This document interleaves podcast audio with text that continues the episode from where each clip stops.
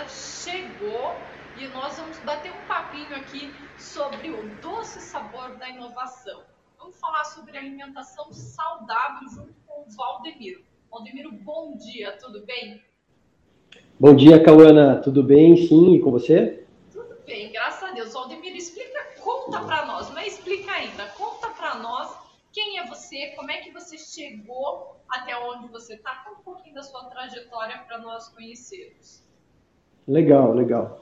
Bom, sou curitibano, tenho 36 anos, pai da Isis e da Olivia, e empreendedor e apaixonado pela vida desde sempre, assim, um, um inquieto.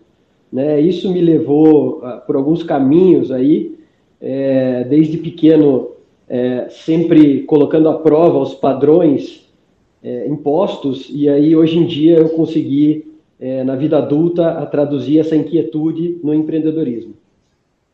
Isso é muito, é muito interessante, né? Porque as pessoas não entendem o que, que é essa inquietude, né? Mas muitos sentem isso. E o empreendedor, ah, o empreendedorismo realmente ele nos permite né, colocar para fora aí toda a nossa potencialidade, vamos dizer assim, né? É, uma pergunta que não quer calar. O que, que alimentação saudável né? Hoje, muitas pessoas falam, está muito em alta em alguns lugares, e a gente fica se perguntando se isso é inovação ou se isso é moda. Qual é seu olhar?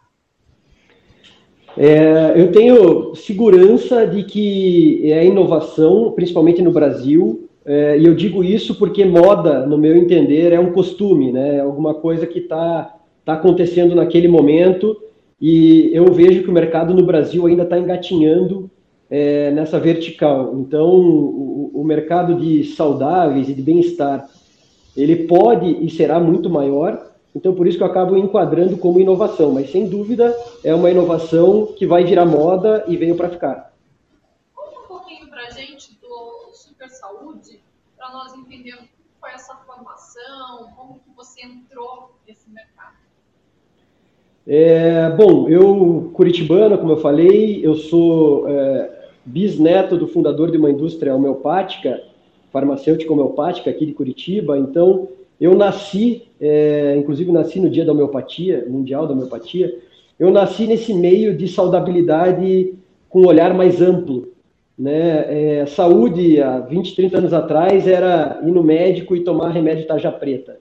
E hoje a gente já entende que saúde é um olhar holístico, é você cuidar do corpo, da mente, do espírito, e aí, quando a gente fala cuidar do corpo, a base disso é muito alimentação, né? Porque o ato de se alimentar é uma questão de nutrir ou intoxicar as células, né? Que é o que dá energia para a gente estar tá aqui vivo conversando. Então, é, eu sempre vivi nesse meio de empreendedores e de saudabilidade, desse, com essa visão mais ampla. Uh, com 26 anos, eu estou com 36, então exatos 10 anos atrás, eu resolvi sair da indústria da família homeopática é, e seguir um caminho próprio de empreendedor. É, esse chamado aí que você falou, essa inquietude, é, essa coisa meio animal, e na verdade é, as pessoas acabam, às vezes, apagando um pouco essa chama. Eu, como sempre fui uma pessoa que testei esses limites, eu resolvi sair. Achei que seria bem mais fácil. Uh, fui por caminhos onde já tive sócios que eu conheci em feira nos Estados Unidos de produtos saudáveis. Já quebrei uma empresa. E aí, em 2013, eu fundei a Super Saúde. No nome, na época, é, quem era sócia na época era minha namorada, hoje minha esposa, mãe das minhas duas filhas, graças a Deus deu certo, tanto o relacionamento quanto a empresa, e com 500 reais emprestados do meu irmão. Né? É, então não foi um caminho fácil. No, no, no, fechamento do primeiro ano, eu queria sair dessa empreitada que eu comecei comprando barrinha de um casal que fabricava na garagem de casa em Colombo, isso lá em 2013, 2014. É, essa ânsia e esse sonho de fazer grande, de impactar em larga escala, me levou a procurar um sócio, e esse sócio que entrou lá em 2014, segundo semestre de 2014, era um amigo meu de infância, amigo, na verdade, a gente se conheceu barri na barriga das nossas mães lá atrás. E ele entrou, ficou comigo, entrou e a gente fez a nossa primeira fábrica, a mini fábrica, era uma casa na última rua da, de Campo Largo, uma casa com 250 metros quadrados, o escritório era uma garagem, mas como eu vinha de indústria farmacêutica, é, desde o dia 1 ali a gente não tinha dinheiro para pagar os nossos salários, mas a gente já tinha uma nutricionista responsável técnica. É, a gente sempre teve uma preocupação muito grande com qualidade e segurança alimentar. E isso fez com que 2015, 16, 17, 18 e 19, nessa casinha lá na última rua em Campo Largo, a gente mantivesse um crescimento de 50% a 60% ano sobre ano, conquistando aí grandes contas de atendimento. É, inclusive, nesse período, o Condor entrou lá, enquanto a gente ainda estava na casinha. Nessa casinha, a gente teve quatro auditorias de qualidade por empresas aí internacionais, e todas as notas sempre acima de 85. E aí, final de 2019, fechamos um ciclo lá naquela casinha e viemos para a sede onde a gente está atualmente, que tem 1.400 metros quadrados, a gente está aqui há um ano e meio, é, investimos um milhão de reais aqui nessa fábrica, só na parte estrutural, é, para poder atender o nosso crescimento projetado até 2024. Então, assim, é, contando, aí são os fatos macros, mas é uma trajetória de, de, de, muita luta, né? Acordar muito cedo, dormir muito tarde, é viver, né? Quando eu faço reunião com os nossos clientes, inclusive o Condor, eu explico que a gente vive e respira esse segmento de snack saudável. Eu, eu durmo e acordo, e às vezes mal durmo pensando na categoria. Então, é, é, dessa forma, com essa, com essa paixão por fazer diferente, por entregar algo mais saudável e mais acessível para o consumidor, que a gente vem trazendo a super saúde até aqui. Pontua para nós o que é inovar na sua área. Tá, esse é um ponto bem, bem interessante, porque eu aprendi, assim, essa inquietude minha, é, eu sempre gostei de, de né, como eu falei, de quebrar paradigmas e fazer diferente. E fazer diferente é inovar. E já quebrei muito a cara, né? Já quebrei muito a cara, assim, falando de vida pessoal, e agora falando de, de super saúde, empreendedorismo, né? Dessa operação. É, por exemplo, é, veio a pandemia e a gente criou uma marca que se chama Vitamin Food, onde a gente desenvolveu o primeiro alimento do Brasil que tem 100% de vitamina C, D e zinco, da mesma forma que tem em um suplemento vitamínico em cápsula. Então, essa mostra essa nossa veia de inovação. E a gente chegou a criar a primeira embalagem do mundo que virava uma máscara.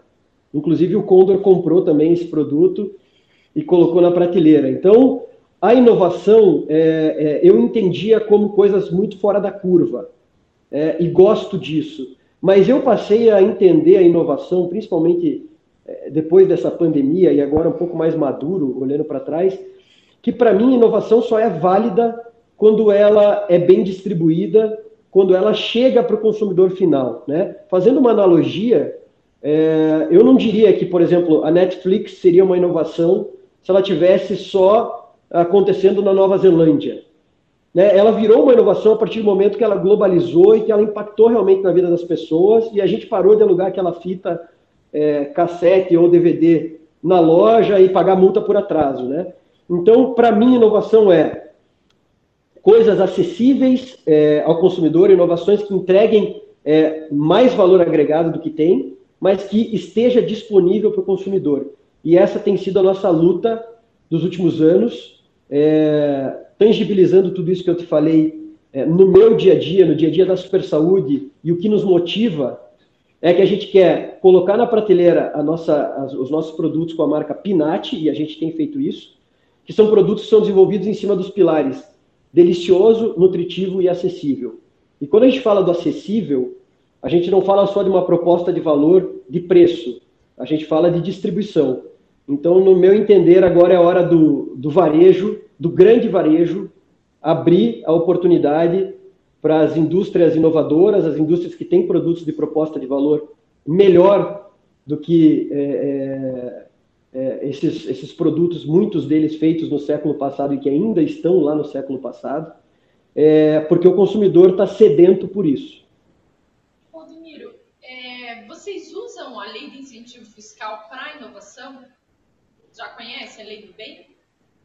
Não, não, não, não conheço na profundidade e a gente não utiliza. Então tá, então me fala as principais estratégias que você, tá, como pessoa utiliza aí dentro da fábrica, da empresa, para criar essa inovação. É, bom, essa inovação é tangibilizada dentro da marca Pinat, como eu falei, foi um produto que a gente, e aí voltando aqui, a gente tem muito foco do que a gente vai fazer para poder dar impacto, né? Então a nossa inovação é tangibilizada em produto delicioso, nutritivo e acessível. Então tem que ter um snack que tem esses três pontos para ele ir para o mercado, para a gente propor isso. É, e aí vou, vou falar da categoria, da inovação da categoria. Eu, eu trabalho com três linhas. Né? A gente fala em novos produtos, novos alimentos e novas embalagens. Então, quando a gente fala de novos alimentos, a gente está falando, por exemplo, do caso do alimento com 100% de vitamina C, D e zinco. É uma criação, é algo que não existia e é um, é um novo alimento. Quando a gente fala de novo produto, é, entra, por exemplo, as pinates que estão atrás de mim aqui, que são as pinates no display box. São produtos que a gente criou agora, em dezembro e fevereiro, a gente lançou esses quatro SKUs. Em 60 dias eles viraram curva A já dentro do nosso portfólio, porque eles vêm dentro disso que o, o consumidor está demandando. Ele quer um produto, a gente falando de comida, isso eu aprendi também nesses últimos anos, tá? Eu comecei a Super Saúde e eu achava que tinha que ser mais saudável do que gostoso. E aí eu entendi que isso não funciona, ele precisa ser primeiro gostoso, senão você não vai, senão você não vai comer, não vai continuar comprando. Segundo, ele precisa ser melhor nutricionalmente do que tem na prateleira. Porque, como eu falei para você, a saúde é um ato de se nutrir ou se intoxicar, né? Alimentar é um ato de se nutrir ou se intoxicar. Então, ele tem que ser melhor do que o produto que ele encontra hoje aí do século passado nas prateleiras. E aí ele tem que ser acessível. E quando a gente fala de acessível, a gente tem que trabalhar todo um projeto para desmistificar, quebrar o paradigma de que produto saudável e gostoso tem que ser caro.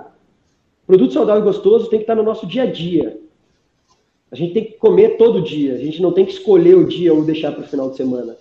Né? Então, esse é o princípio da inovação que a gente trabalha aqui dentro. Então, novos alimentos, novos produtos e, por fim, novas embalagens. E aí, novas embalagens, a gente vai desde o Mask Pack, que eu falei para você, que foi uma criação que a gente fez de uma embalagem que virava máscara para poder ajudar a população naquele início de pandemia que não tinha máscara é, de EPI e nem máscara de tecido sendo feita, é, mas também a gente usa a embalagem para ter menor impacto ambiental, para conversar com as pessoas desse elo de distribuição que acabam às vezes sendo negligenciadas. Eu vou dar um exemplo para você. Esse produto que a gente lançou, a Pinat Suite, é, a gente conversa aqui atrás com o repositor de prateleira. Então aqui atrás está escrito fala repositor, nosso rei da gôndola. E aí a gente tem uma conversa com esse repositor, que inclusive nessa pandemia aí também a gente tem visto muita gente agradecendo o trabalho dele, porque se não tiver repositor de prateleira no supermercado, o produto não vai estar lá para a gente comprar no final do dia e levar para casa. Então, é, a inovação para a gente entra nos mínimos detalhes, assim, de fazer o básico bem feito. Eu acho que esse é o segredo.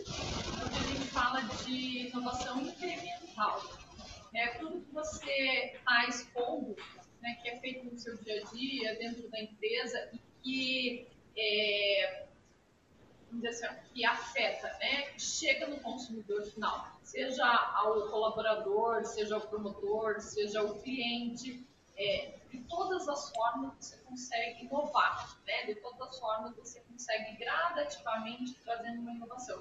E nisso vocês se consideram uma, um food tech? Então, o food tech, é, é, eu acho que ele é, um, ele, ele é um termo que está sendo muito usado e isso acaba taxando é, a empresa para agir de um certo modo. E eu, como inquieto, eu não gosto de seguir padrões, né? Então, se eu me coloco como uma food tech, eu teria que estar tá voltando, voltando muita energia ou muito dinheiro para, por exemplo, imputar tecnologia para desenvolver o produto.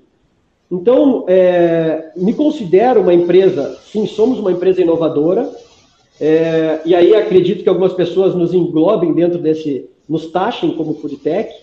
Né? Por exemplo, a nossa máquina de prospecção comercial, ela é a mesma máquina usada pelas empresas de tecnologia. Então, a gente tem tecnologia imputada, mas eu não, eu não gosto de ser taxado assim, porque daí eu teria que seguir alguns padrões, como eu disse. Eu gosto de. Eu acho que a gente, se a gente tiver que ser enquadrado como com, algum, com alguma etiqueta, seria um outsider, né? Uma pessoa que veio de fora. É, eu, eu entrei nessa indústria de alimentos sem vícios e sem compromisso de seguir padrões do século passado. É, e é disso que eu gosto. Em ser considerado uma food tech os padrões? Não, como eu te disse, não é que me gera desconforto, eu acho que é um, é, é um termo e é um caminho legal, mas se eu me intitulo como uma food tech, eu entendo que como diretor-geral, é, e aí trabalhando com a questão de escassez, escassez de tempo, escassez financeira, questão de foco, é, eu teria que destinar muito mais dinheiro para imputar tecnologia, por exemplo, hoje para desenvolver um produto através de uma inteligência artificial. E isso hoje eu consigo fazer através da inteligência e interação humana aqui dentro. Então, eu, eu, de novo, eu tenho tecnologia imputada, por exemplo, no meu, no meu canal de vendas, na minha prospecção. É a mesma máquina que as empresas de SaaS utilizam. A gente já vem imputando isso desde 2017. Então, ela já está madura aqui dentro. Mas é, eu não me considero, uma, por exemplo, uma Notco é uma empresa que cria produto através de uma inteligência artificial. A gente aqui cria produto através da inteligência humana e fabrica, inclusive, é, com muita interação humana. Então, a gente acaba priorizando é, isso no alimento, eu acho que é um segredo, né? A questão de um alimento ser feito por pessoas e não por máquinas. É, é, eu acho que isso é um diferencial. Usa a ferramenta e a tecnologia para o que ela serve, né? E deixa o que é essencial na mão do ser humano tem coisas que a máquina não tem como substituir, nem na inovação, né, nem nessa transformação digital, tem coisas que é só a pessoinha lá mesmo que pode fazer e é legal, né? Você cuida e protege para que seja dessa forma. É isso que faz a diferença, né? Isso de repente se torna o diferencial de vocês. E você acha, acredita, né, que é fundamental inovação na área da alimentação? Então, é, até dando um gancho ainda com o Foodtech, por exemplo, como eu te falei, né, a gente criou um produto com 100%, um alimento que fica nove meses na prateleira, sem adição de açúcar, que, que tem 100% de vitamina C, D e zinco. Né? Essa inovação por si só a gente pode colocar como uma indústria de alimentos que usa tecnologia, né? nesse caso, tecnologia de engenharia de alimento. Então, é, só dando gancho, é, eu acho que a, a tecnologia é extremamente essencial mas é, é, minha visão é que a gente não precisa, quando a gente fala muito de food tech, eu não sei se porque eu vivo nesse meio, é, convivi aí, a gente foi acelerado pela Endeavor, e aí a gente convive muito com empresa de tecnologia, pura e simplesmente. Normalmente a cabeça vai muito para a parte de software, inteligência artificial, e ainda não é o que, o que a gente tem aqui dentro. É, mas acredito que é um caminho, sim, é um caminho sem volta, é um caminho que vai acabar acontecendo no momento certo.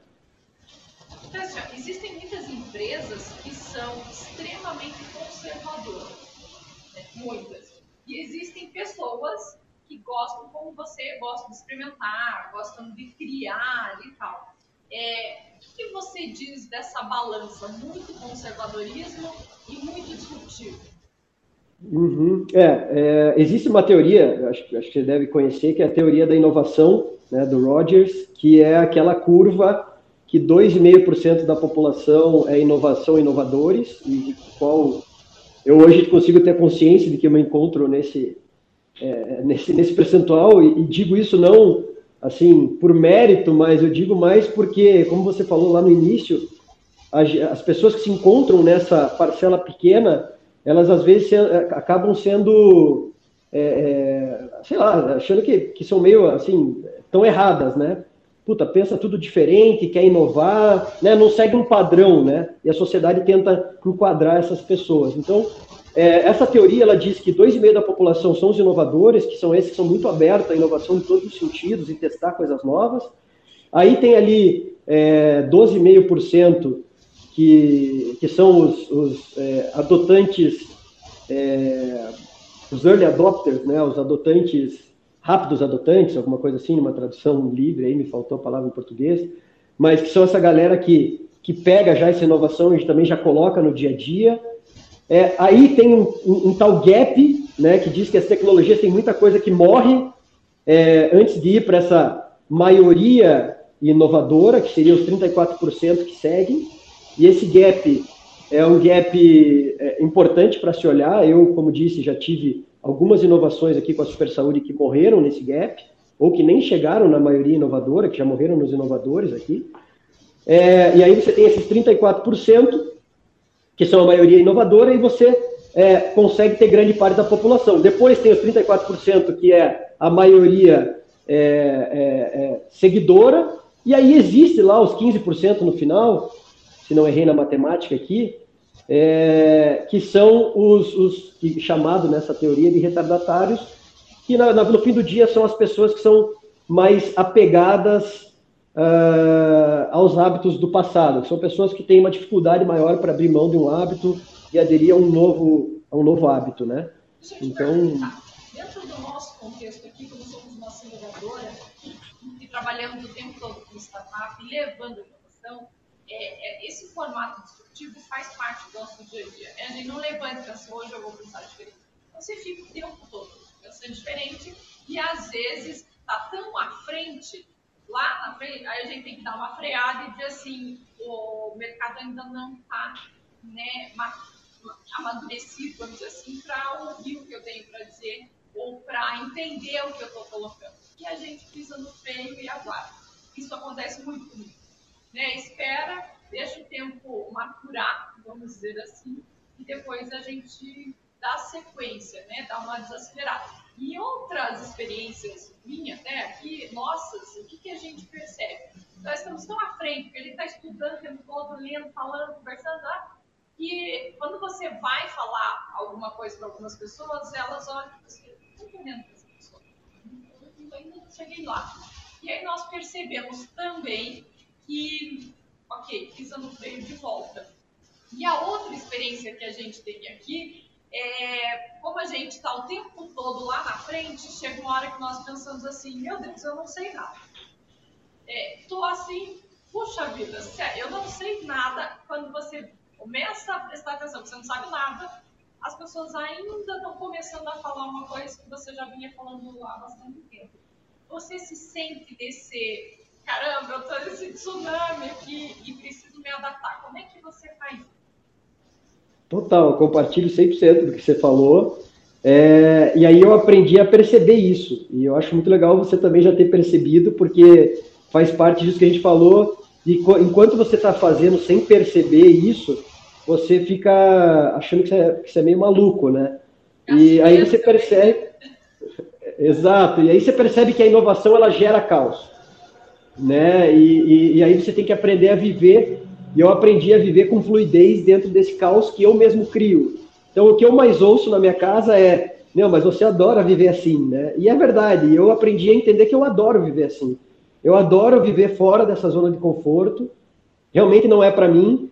E aí a questão de você falou das pessoas e tal, quando a gente diz que o mercado não está preparado, eu também consegui entender que é muito do, do quanto você tem para investir né? Porque o mercado está preparado, é uma questão de você educar o consumidor, ou até no meu caso, que eu, minha empresa é B2B, B2C, né? Eu não vendo direto ao consumidor, né? Não é, não é representativo e nem é meu foco no momento.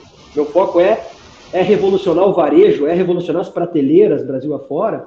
Então, o meu é B2B, B2C. Então, eu tenho que educar o comprador, eu tenho que educar um comitê que vai aprovar o meu produto sem eu estar lá para poder defendê-lo e, e, o conceito, e aí eu tenho que educar o consumidor.